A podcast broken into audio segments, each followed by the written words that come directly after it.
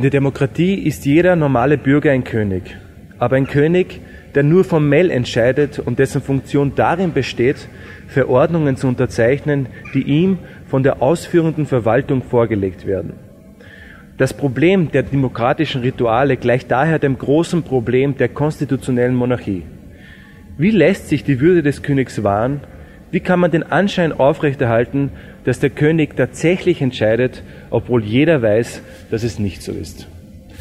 Mit diesen Worten von Slavoj Žižek begrüße ich euch, liebe Menschen, zu einer weiteren Ausgabe des philosophischen Experiments im Medium unterwegs zum Denken. Wir befinden uns heute das erste Mal außerhalb von Freiburg in den Niederlanden in Nijmegen und werden uns heute dem Problem der Demokratie widmen. Ein Problem, das uns alle, ob wir es wollen oder nicht, beschäftigt und das wir heute auf den Grund gehen wollen. Aber was ist eigentlich das Problem mit der Demokratie? Kein demokratisches Land hat jemals die Waffen gegen ein anderes erhoben. In keinem demokratischen Land hat es jemals eine Hungersnot gegeben. Und in einem demokratischen Land sind alle Bürgerinnen und Bürger gleichgestellt. Und ist nicht gerade die Demokratie die Konsequenz aus unserer teilweise schrecklichen Geschichte? Doch vielleicht ist das gerade der Trugschluss, der Trick der Demokratie. Ein nepalesisches Sprichwort sagt, wer seinen Feind umarmt, macht ihn bewegungsunfähig. Und vielleicht macht auch gerade die Demokratie durch ihre ständigen Umarmungen die Kritik an ihr bewegungsunfähig. Das ist zumindest der Verdacht jener Philosophen, mit denen wir uns heute beschäftigen wollen. Ob dieser Verdacht begründet oder unbegründet ist, darüber wollen wir uns heute mit einem niederländischen Philosophen unterhalten, der in seinem Denken versucht, dieser Spur des Verdachts nachzugehen und uns vielleicht zeigen kann, inwieweit wir uns von den Umarmungen der Demokratie befreien können, um wieder selbst zu denken. Evert van der Swerde.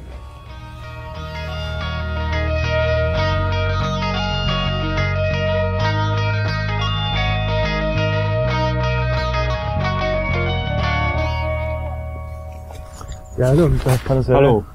Äh, Sie sind ja Professor für politische Philosophie mhm. hier in Nijmegen. Ähm, da wollte ich Sie mal fragen, grundsätzlich, warum eigentlich politische Philosophie für Sie? ähm, nun, erstens natürlich, weil das mich am meisten interessiert. Okay. Ähm, aber zweitens, ich denke, dass politische Philosophie ein wichtiger, vielleicht sogar überwichtiger äh, Bestandteil des politischen Lebens einer Gesellschaft ist.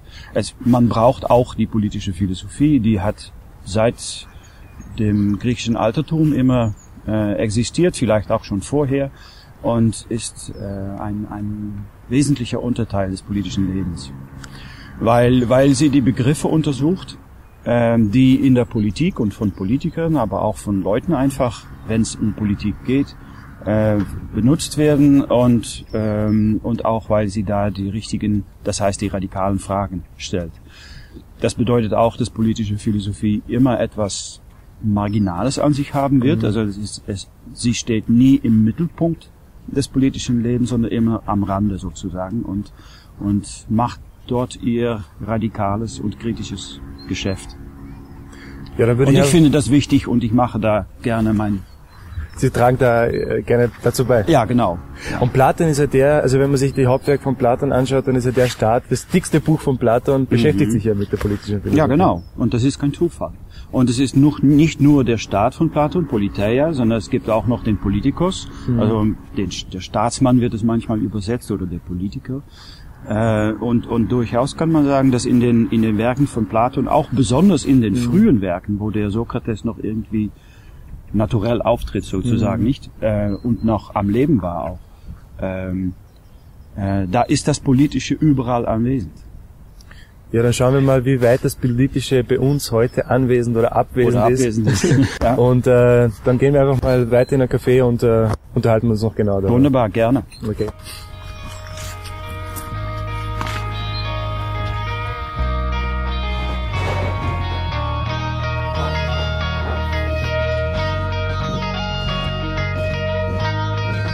Ja, Herr van der Seide, mit der Demokratie ist es ja so eine Sache. Wir wollen ja heute über die Demokratie sprechen. Mhm. Ähm, und es gibt ja in der Demokratiekritik oder Zustimmung der Demokratie gibt es ja zwei verschiedene Richtungen. Die einen, die sozusagen sagen, man kann das System von innen her säubern, man kann das System äh, von innen her revolutionieren, also nicht revolutionieren, aber verbessern. Mhm. Und die anderen, die sagen, das System an sich ist sozusagen falsch, wir müssen, wir mhm. kommen das was Neues machen. Mhm. Ähm, Und diejenigen, die sagen, man muss das System an sich ändern, äh, die bringen ja ein Argument an gegen die Demokratie, nämlich, dass wir heute in gewisser Weise alle Demokraten sind. Wir können ja. nicht raus aus der Demokratie. Und da schreibt ein Vertreter von dieser Richtung, nämlich Jean-Luc Nancy, der schreibt an einer Stelle, hat es einen Sinn, sich als Demokrat zu bezeichnen? Offenkundig kann und muss man antworten, nein. Keinerlei Sinn mehr, da es nicht mehr möglich ist, sich als etwas anderes zu bezeichnen. Mhm. Wie würden Sie das interpretieren? Also ich denke, dass der, das ist nur der halbe Satz. Ne?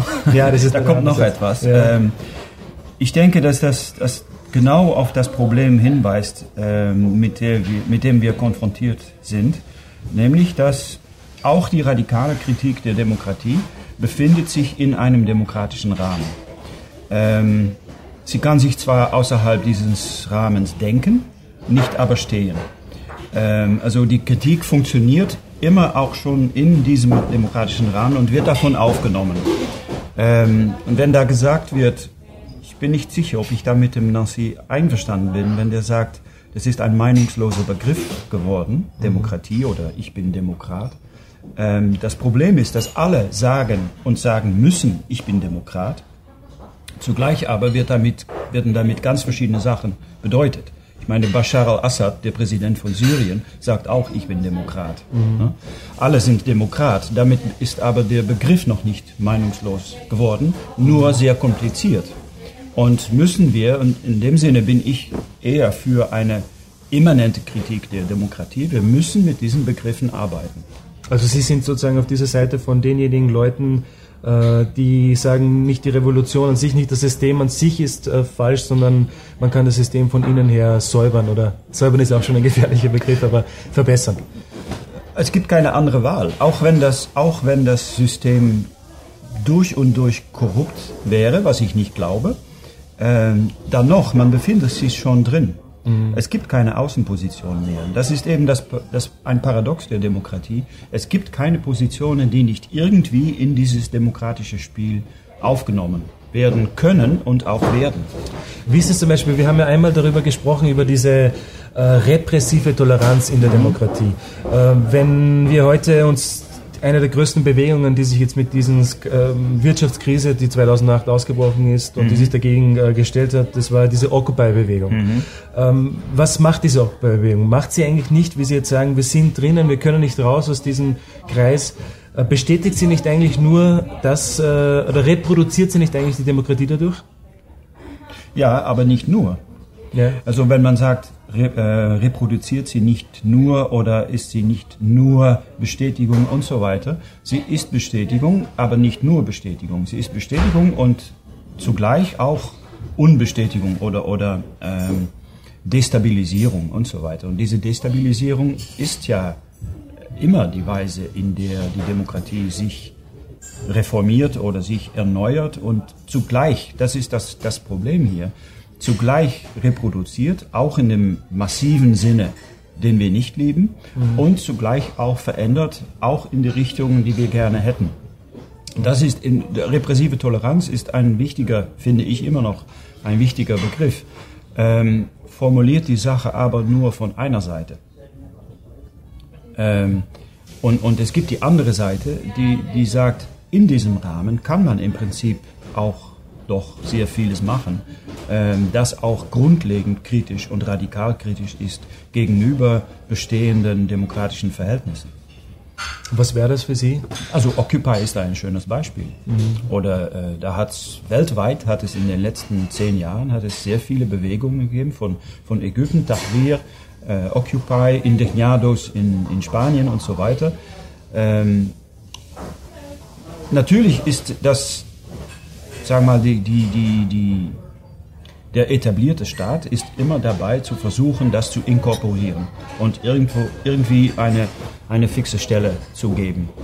Ähm, zugleich aber ähm, ist damit die Geschichte nicht zu Ende, denn das ist, nur, das ist nur eine Perspektive. Es gibt die andere Perspektive, die Perspektive, die diese Leute selbst einnehmen, also die, mit, die Teilnehmer von Occupy zum Beispiel. Und die, die Geschichte geht nie zu Ende. Aber Sie sind, wenn man jetzt mit Nancy äh, sagen, könnte man sagen, aber Sie sind trotzdem sozusagen in diesem System drinnen. Ja, also natürlich. Sie, Sie machen, Sie äußern Ihre Kritik in dem System, weil sozusagen Kritik äh, in dem System auch schon enthalten ist. die Möglichkeit der Kritik. Die Möglichkeit der Kritik. Ja, ja, ja. Zugleich sind damit auch die Beschränkungen gegeben. Und das ist, was, man, was, was natürlich sehr frustrierend sein kann. Weil man, man will eine radikalere Kritik, man will eine, eine radikalere Veränderung. Man ist grundsätzlich unzufrieden mit dem, was heute Demokratie heißt. Mhm. Ähm, und die Möglichkeiten daran etwas zu ändern sind sehr beschränkt. Und das frustriert. Mhm.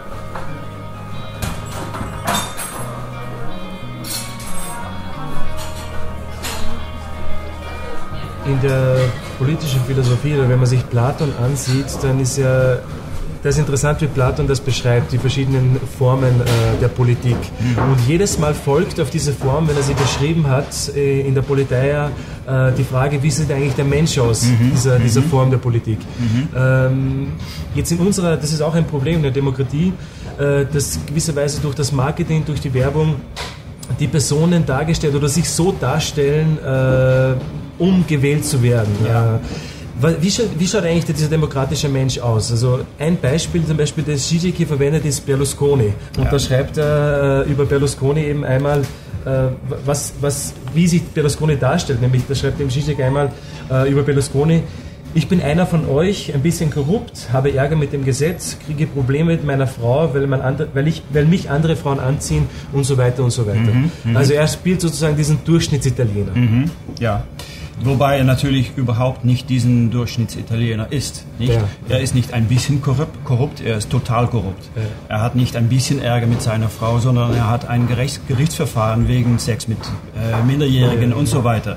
Ähm, er spielt also den Durchschnittsitaliener und ich frage mich auch, ob nicht der Durchschnittsitaliener das durchschaut.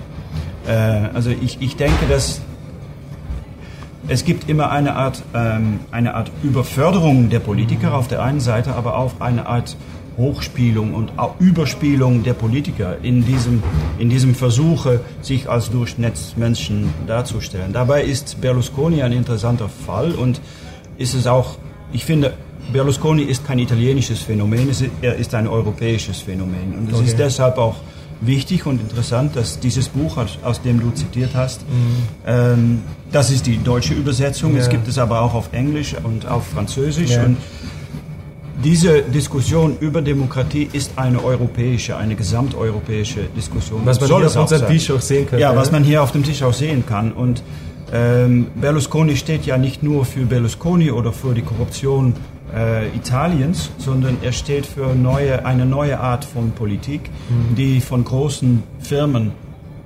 unterstützt wird. Er ist ja selber eine große Firma, mhm. äh, die mit Medien anders umgeht und die auch eine, eine neue Art von politischer Partei äh, mhm. gegründet hat. Die Partei, die von äh, Berlusconi gegründet wurde, wurde. Und in, hier in, in, den Niederlanden gibt es eine ähnliche Partei, die, ja. Partei für, die, für, den Frei, für die Freiheit, mit nur einem Mitglied zum Beispiel. Nicht nur der Parteileiter ist da, Parteileiter ist da Mitglied. Und natürlich, diese neuen Phänomene werden dann auch wieder ins demokratische Spiel aufgenommen und allmählich transformieren vielleicht diese Parteien sich auch. Aber, aber ich denke schon, dass wir jetzt in einer Zeit leben, wo äh, auch wenn es um die Formen geht, die politischen Formen, ist die Demokratie, Demokratie in einem äh, grundsätzlichen Veränderungsprozess bezogen.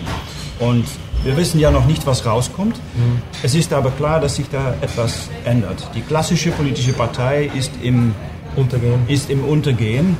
Ähm, da gibt es dieses Buch von äh, Colin Crouch über Postdemokratie, das mhm. in Deutschland besonders stark gewirkt hat. Und ich finde das eine sehr interessante Diskussion. Ich hätte da eine, weil Sie vorher äh, das erwähnt haben. Äh, kein Me also jeder, der Durchschnitsitaliener weiß, dass Berlusconi korrupt ist, weiß, ja. dass er mit einer Minderjährigen Sex gehabt hat.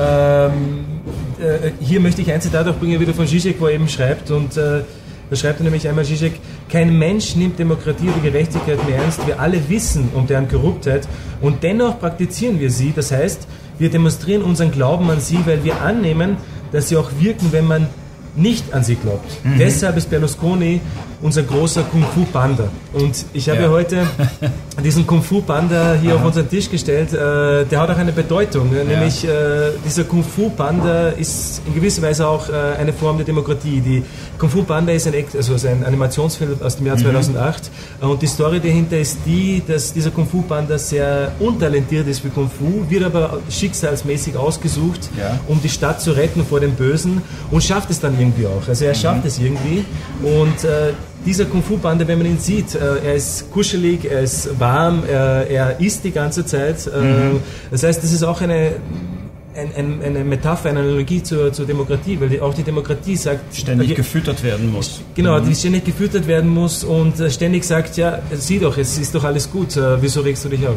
Ja, also was ich da interessant finde, ist, dass, dass ähm, Berlusconi ist ja auf der einen Seite vielleicht ein normaler Mensch, zugleich aber ist er der Kung-Fu-Panda in dem Sinne, dass er total undurchschnittlich ist. Und ja. die Frage, die interessante Frage für mich ist eigentlich, was passiert, wenn jetzt die Politiker, Berlusconi als Beispiel, wenn die Politiker nicht Durchschnittsmenschen sind, sondern etwa ähm, extreme Varianten dessen, was auch unter den Menschen lebt. Also der, der Berlusconi ist nicht ein bisschen korrupt, sondern total korrupt. Weshalb, warum passiert es, dass die, die Leute irgendwie den, diesen Politiker lieben, der auf der einen Seite extrem ist also, und vielleicht sogar ein, irgendwie ein Idealbild. Alle möchten so korrupt sein wie er. Zugleich ist er damit total verwerflich. Ne? Mhm. Wenn die politische, Politiker es falsch machen, wir haben sie zwar gewählt, aber wenn sie es falsch machen, dann raus mit den Politikern. Die blöde Politiker. Und da gibt es diesen, diesen totalen Abstand zwischen den Bürgern, den Wählern und die gewählte Politiker, mhm. ähm, die, denke ich, im Ende tödlich ist für die Demokratie. Und, ähm, Weil wir sind ja keine Kung-Fu-Pandas. Ne? Wir ja. sind keine Pandas. Und wenn wir dort den Panda hinstellen, also das ja. ist die Demokratie, das ist eure Regierung, das ist der Politiker, dann haben wir den Abstand, Abstand schon geschafft. Und die, diesen Abstand werden wir nicht mehr überbrücken können. Mhm.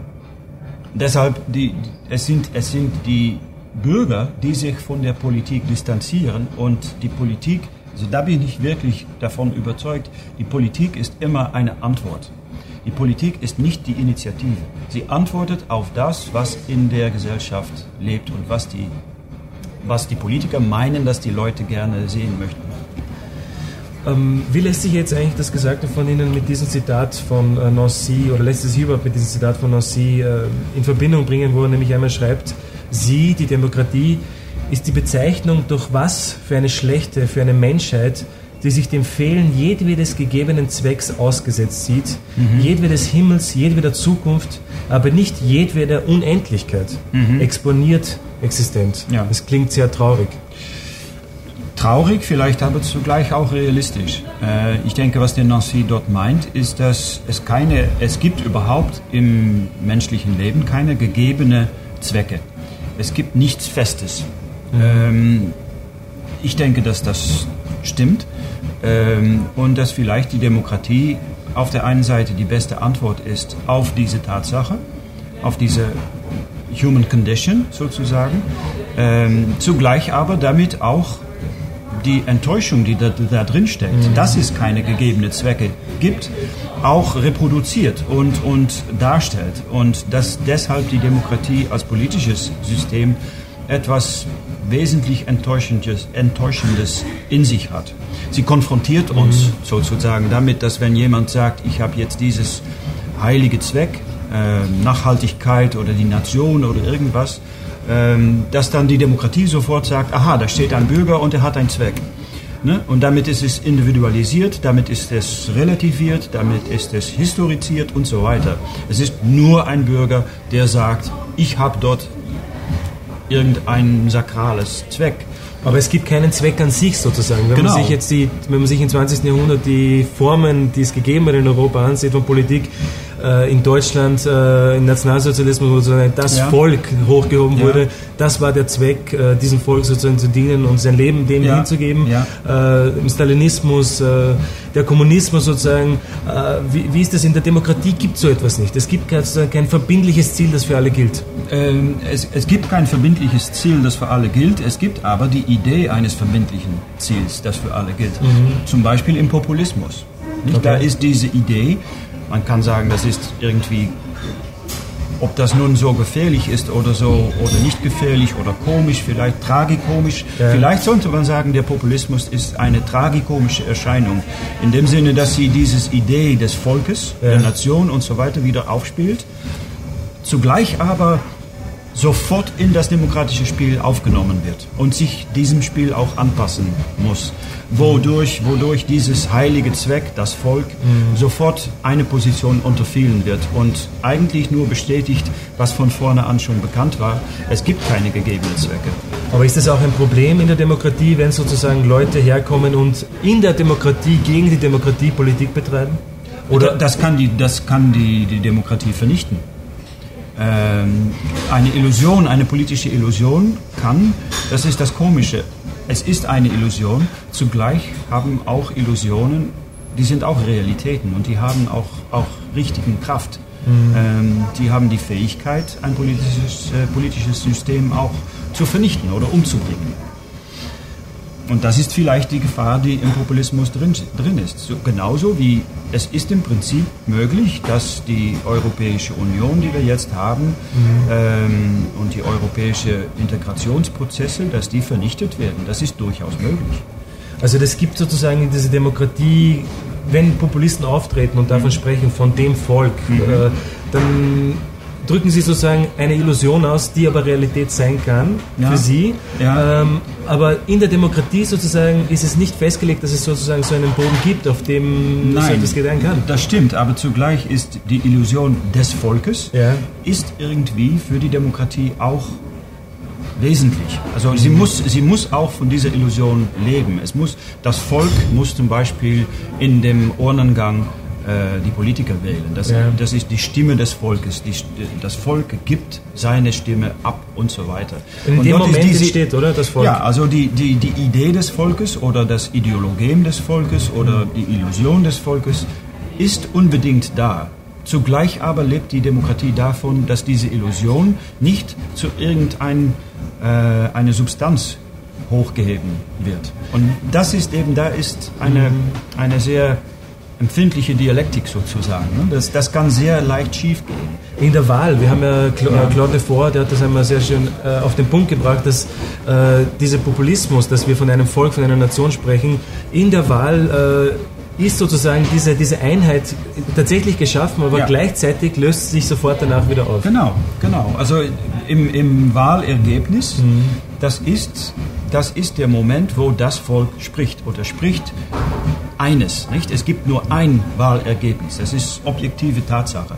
Zugleich aber im Urnengang ist das Volk total verteilt. Jeder stimmt für sich. Und wenn das Volk nicht verteilt wäre, hätte es überhaupt keinen, Zweck, keinen Sinn, äh, einen Wahlgang zu organisieren.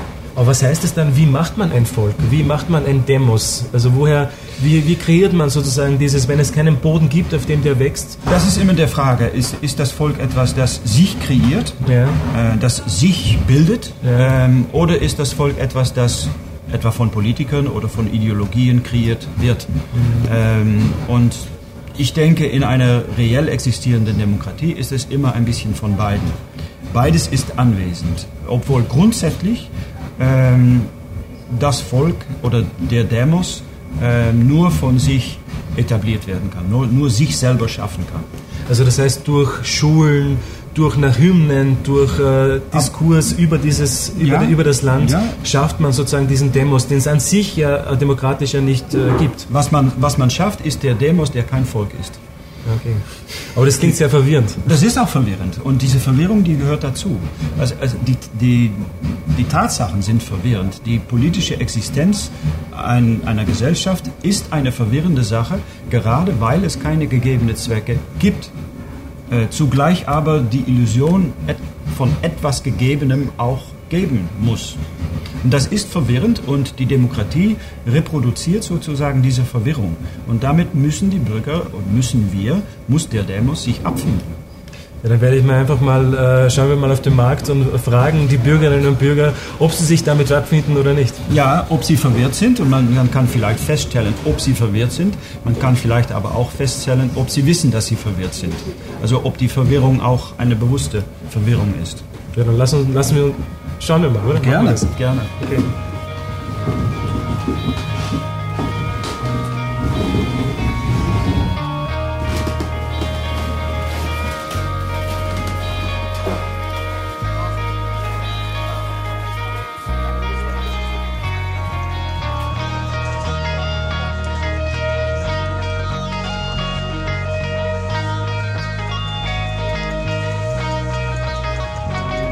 Der Sperre, äh, ein weiterer Philosoph, äh, mit dem wir uns auch äh, beschäftigt haben, der von dieser linken Spur versucht äh, mhm. zu kritisieren.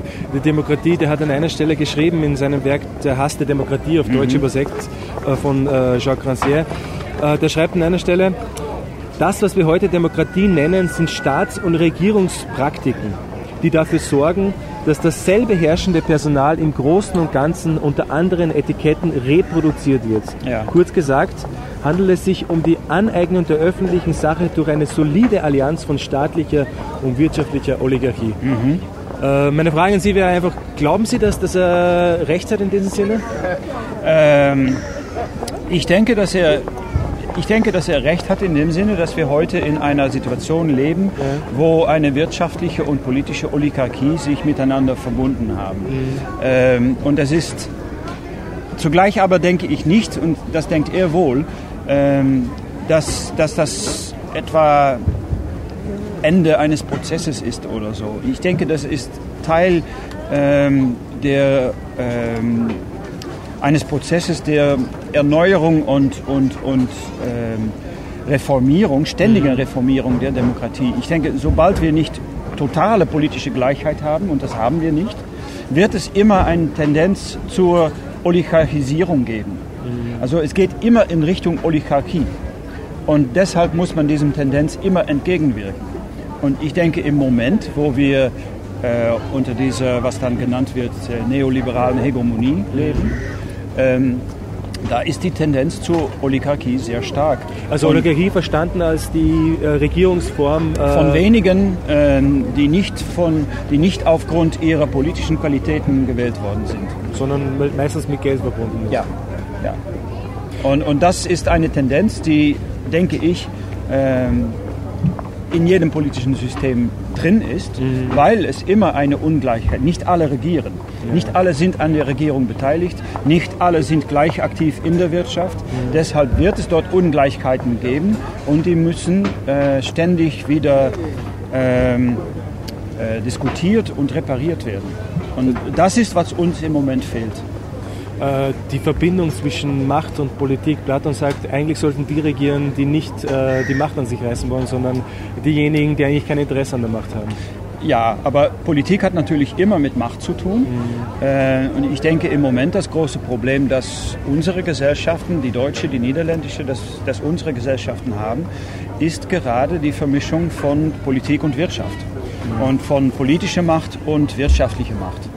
Dann werde ich einfach mal die Leute fragen, ob sie auch so, das so sehen oder wie sie sich in der Demokratie überhaupt fühlen. Ja, das, das ist. ist eine interessante Frage. Okay, dann machen wir das. Some philosophers believe that the connection between power and uh, money uh, rules the, our democratic system. What do you What do you think about it? Well, it's a very difficult question. Yeah, it is. Uh, um, I'm not sure. I think that in the current democracy, um, power and money are connected, and it also has a lot to do with uh, your support and the, the voice that you're able to sort of carry out to the, to the public. Mm. So, uh, if you're, for instance, on the news and you have a lot of bold statements and yeah. you have uh, like airtime, which probably costs money, or advertisements and then maybe you have a lot of influence on the public opinion and uh, people believe what you're saying. Like Berlusconi, this is one, one, one maybe, example maybe, in Italy. Yeah. Yeah, so maybe then also even bad publicity is also also publicity. Yeah. But I'm not sure about money. I think in the United States, uh, I've heard that there's really like billions of uh, dollars going into the campaigns of the presidential candidates. Yeah. But I'm not sure what it's like here in the Netherlands. Actually, if you need a lot of money to to run your party, or So uh, Rancière is right in the USA, but not in the Netherlands. Uh, maybe, yeah, it could be true. I think in in the USA, there's no way that you could run for president without a huge lobby and uh, like companies supporting you financially or influential stakeholders or whatever. Maybe I have sort of an, an idea or a dream that is not the case in uh, in the Netherlands or in Europe, but maybe I'm wrong, and it's actually money and power are really connected, and uh, we're all looking at the, the powerful people that could afford uh, to be in politics. And uh, do you believe that your votes in, in our democratic system can change anything? Um, yes, I think in the end you have to believe this because it's still the majority that de- decides which party is uh, is going to rule the country. So if you stop voting, then for sure uh, you're not going to change anything. So as long as enough people vote for uh, a smaller party, this party can grow. And also you see that uh, if people stop voting, then the, the large parties they really shrink. But I think at the moment it's fluctuating really a lot. So I think many people don't even really know what they actually want to influence. They just uh, change their, their preferences really quickly, and uh, they hope that the outcome will be better. But I don't know uh, if they're really um, sure what the effect of their vote will be. I'm also not really sure what I will achieve by voting for a party. Actually, Yeah, thank you very much for your answers and uh, have a nice day. okay, you're welcome. Thank you. Yes, I think so. And uh, yeah, it's uh, all about uh, power of, uh, of yourself. And uh, Yeah. yeah. Okay, the, the connection uh, of power and, and money is it's yes, it's real. money is uh, a big thing. Yes, And- about uh, in a uh, democracy. in, in the democracy. Yes. And do you believe that you that your vote uh, can change anything in democracy? Uh, yes, but uh, a little, a little piece. A little bit. Yeah. Yeah. Okay. Yeah. Thank you very much. Uh, for I your think that uh, that's true. that's true. Yeah, that's true. Because they are very close to each other. Yeah. So uh, economic power makes uh, you you can do a lot more if you have economic power in Yeah. life, and if you have money. It's, You- so you- it is connected Yeah. in reality. Yeah, I guess so. For me, it is. And what do you think about your vote in in, in a dem- democratic system? Do you think that this vote uh, can change anything? I think it's good that we have a democratic system. Okay. It's better than, than, than just one man uh, or dictatorial uh, system. Okay. well, one man uh, uh, has uh, the power. Okay. I think democratic system is the best system. Well, I think democracy is a good thing. Yeah. That everybody, every country should have democracy. Yeah. But like the people who live in countries don't make the right decisions. Because people in my country, the Netherlands, Yeah. uh, every year they make the same bad decision to vote for the, the worst politician ever. Like this uh, last year, everyone voted for Mark Rutte, VVD, Uh, and it's just it's destroying our country because it's too right wing for us. okay. And I'm not saying that I'm left wing, but I don't choose any parties. But it's you know, every year people make the worst decisions in our country. And do you believe that you can change anything with your votes uh, in democracy? Uh, no, Yeah. Really? no, no. I, I think that my vote is useless in this society, and I don't really vote I completely agree. Yeah. Really? Yeah. because I think like the majority in this country just votes for the wrong persons, and I think my vote is completely useless. Okay. Yeah.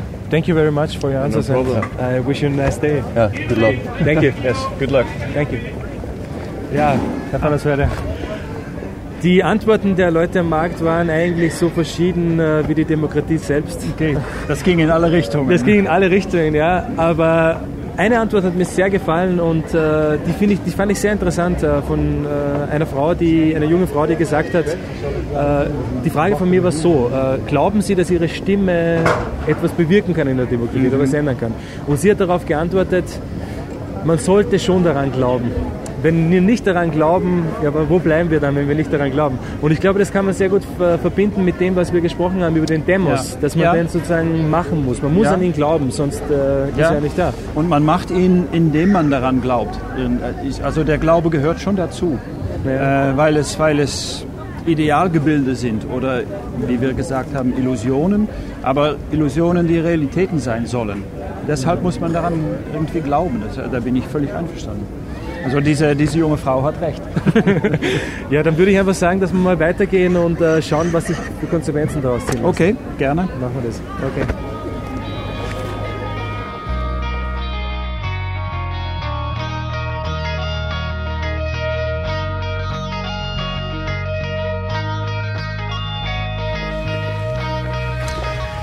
Ja, Herr von der Swede, ich möchte beginnen mit dem Höhlengleichnis von Platon, mhm. äh, wo er äh, darüber spricht, über die Szene, wie sich der Philosoph von den Ketten befreit, aus mhm. der Höhle nach oben geht ins Tageslicht und die Ideen sieht, die Idee des Guten und dann wieder zurückkommt und versucht mit den Menschen darüber zu reden. Nur das Problem ist, oder die Pointe ist, äh, dass der Unterschied zwischen Tageslicht und Höhlenlicht äh, sozusagen so groß war, dass er in der Höhle nichts mehr gesehen hat. Mhm. Und die Menschen haben ihn nicht geglaubt. Mhm. Ähm, für mich ist es auch ein bisschen äh, so, wenn ich äh, diese Sachen lese. Weise. Also mhm. äh, diese Leute, da fragt man sich immer, ähm, wie können normale Bürger und Bürgerinnen äh, was damit anfangen? Das verstehen. Das verstehen, genau. Das, ja. Und sind sie im Recht, wenn sie sagen, äh, diese Leute, ich verstehe das einfach nicht, was die da reden, das hat nichts mit meiner Realität zu tun. Ja. Nun, ich, ich denke, ähm, ich denke, dass der Unterschied zwischen dem Tageslicht und dem Grottenlicht ja. nicht so absolut ist, wie das oft dargestellt wird, auch nicht so absolut, wie es von Platon dargestellt mhm. wird. Ähm, das ist nicht, nicht schwarz-weiß, das ist immer grau sozusagen. Nicht aber unterschied, in unterschiedlichen äh, Grautinten. Ähm, ich denke schon, dass Philosophen ähm, den Abstand zu den Bürgern überbrücken müssen, mhm. also nicht in der abstrakten Theorie stehen bleiben können, sondern versuchen müssen, das, das irgendwie zu übersetzen und darzustellen.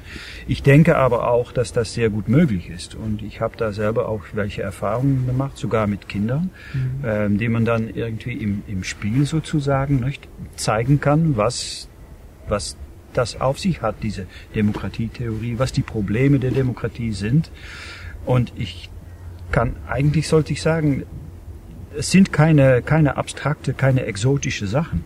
Mhm. Äh, und, und in gewisser Hinsicht die Probleme der, der Demokratie, die Paradoxen der Demokratie und so weiter, es sind Sachen, die wir eigentlich wissen und die man nicht nur Bürgern, sondern sogar, wie ich sagte, Studenten und auch kleinen Kindern klar machen kann. Wir wissen es eigentlich schon. In dem Sinne ist politische Philosophie eine sehr konkrete Form der, äh, der Philosophie. Sie kann aber sehr abstrakt werden. Wenn sie sich verliert in, in Illusionen von äh, Sauberkeit der Demokratie oder, oder so etwas, nicht? Während im, im wirklichen Leben in der Gesellschaft ähm, gibt es diese Sauberkeit nicht, gibt es nie die, die absolute Diktatur, die existiert nicht und die absolute Demokratie existiert auch nicht. Es spielt sich sozusagen in diesem Dazwischen ab. Es spielt, es spielt sich unbedingt in diesem Dazwischen ab, ja.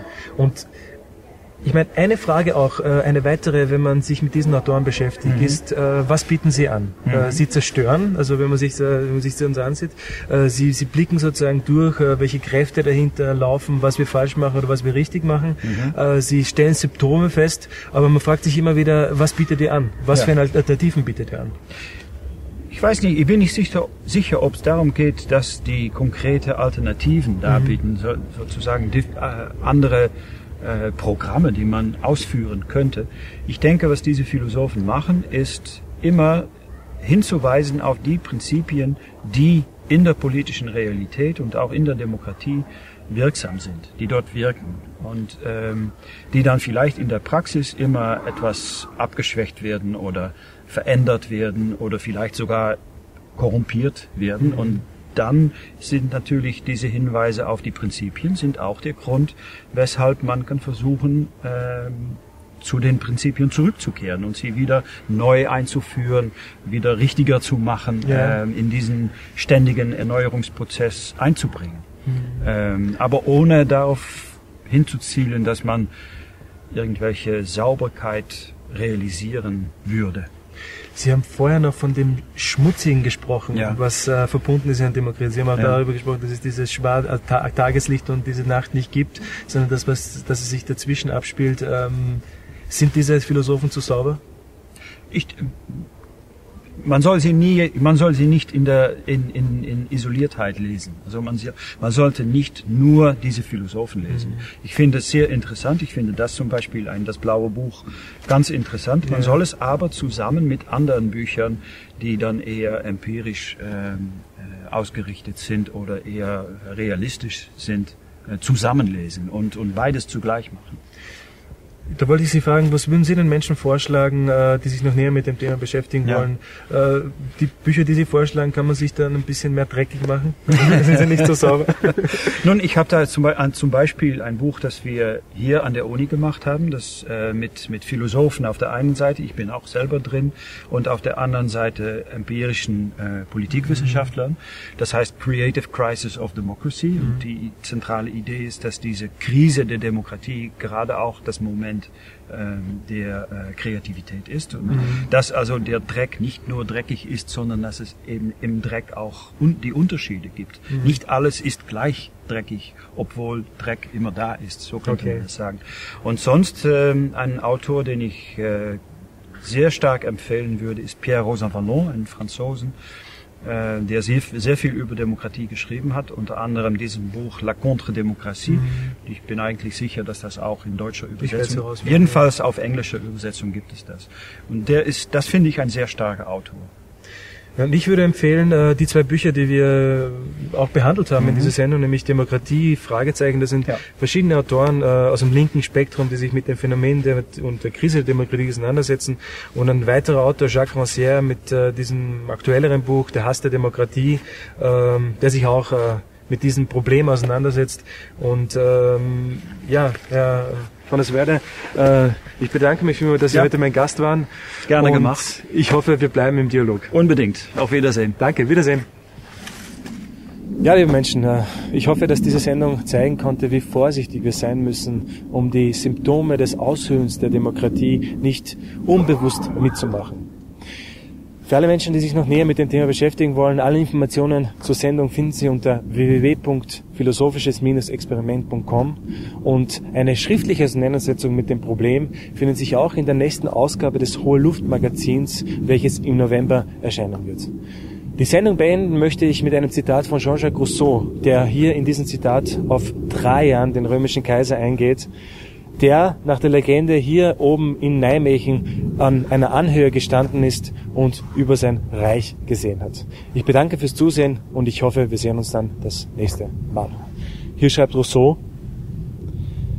es ist unbestreitbar und es ist die Grundregel des gesamten politischen Rechts, dass sich die Völker Oberhäupter gegeben haben, damit diese ihre Freiheit verteidigen und nicht, damit sie die Völker versklaven. Wenn wir einen Fürsten haben, sagte Plinius zu Trajan, dann dafür, dass er uns davor bewahrt, einen Herrn zu haben.